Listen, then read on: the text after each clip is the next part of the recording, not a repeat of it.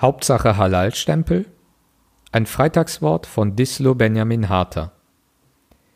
Im edlen Koran teilt uns der Allmächtige mit: So esst von dem, womit Allah euch versorgt hat, welches erlaubt ist und gut, und seid dankbar für das Wohlgefallen Allahs, wenn ihr ihm allein dient.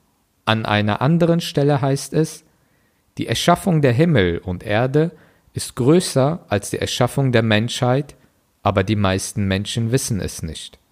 Für mich als ökologisch bewusst lebendem Gläubigen bedeuten unsere Speisegebote daher mehr, als nur auf Schweinefleisch und Alkohol zu verzichten, sondern meine Lebensweise in Einklang mit der Natur und den verfügbaren Ressourcen zu bringen. Dazu gehört, unsere Erde zu schützen und alles, was ihr schadet, möglichst zu vermeiden, weshalb für mich zu Erlaubtem und Gutem auch Verzicht auf Produkte bedeutet, die diesem Ziel widersprechen. Darunter fallen für mich beispielsweise Plastikflaschen, Palmöl und andere Produkte, welche die Natur, die Lebensräume der Tiere und Pflanzen und damit unsere Ressourcen zerstören. Wir sind als Sachwalter der Schöpfung dafür verantwortlich, sie zu schützen und damit auch verantwortlich, dies unseren Geschwistern nahezubringen. Unser Prophet Mohammed war der Inbegriff eines Sachwalters. Er ermutigte schon damals zum Schutz von Tieren und Pflanzen.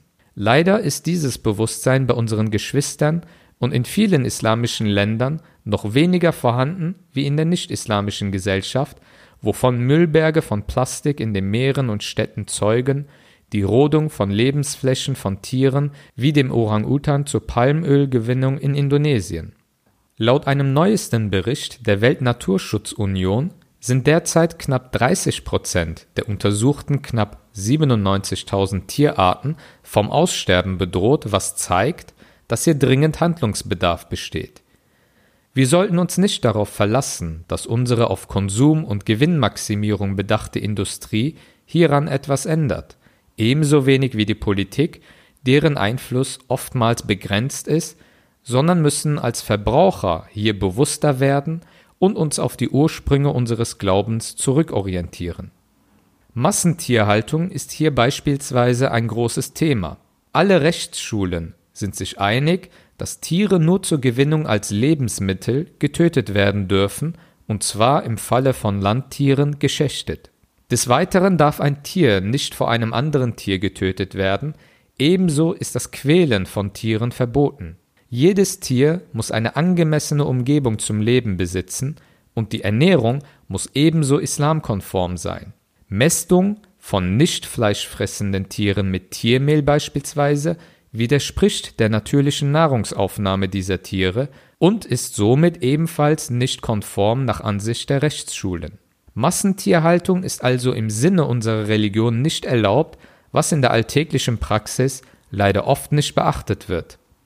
Denn solange ein Halal-Stempel existiert, ist für viele Geschwister alles gut. Diese Halal-Zertifikate allerdings sagen gar nichts aus. In Deutschland kann theoretisch jeder Produkte als Halal zertifizieren und sich für diese Zertifizierung bezahlen lassen.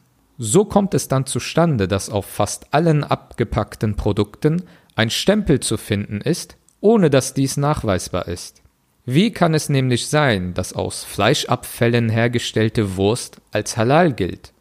Mit chemischen Produkten hergestellte Nahrungsmittel, Produkte in Plastikverpackungen?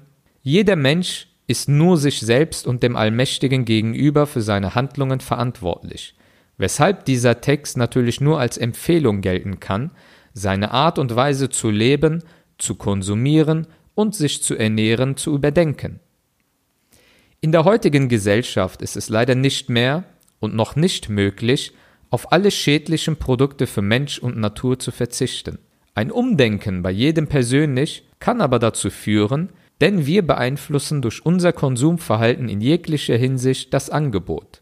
Wenn es für schädliche Produkte keinen Markt mehr gibt, für halale Alternativen jedoch schon, reguliert sich das von alleine. Solange es uns Konsumenten jedoch egal ist, was wir konsumieren, und nur die billig ist gut Mentalität zählt, brauchen wir uns über die Zerstörung der Welt nicht zu wundern. Lasst uns unsere Natur und unsere Gesundheit erhalten. Fangen wir schon bei Kleinigkeiten an, indem wir zum Beispiel auf Plastikflaschen verzichten, ob zu Hause oder in den Moscheen. Damit können wir wenigstens einen kleinen Beitrag für den Erhalt der Schöpfung leisten.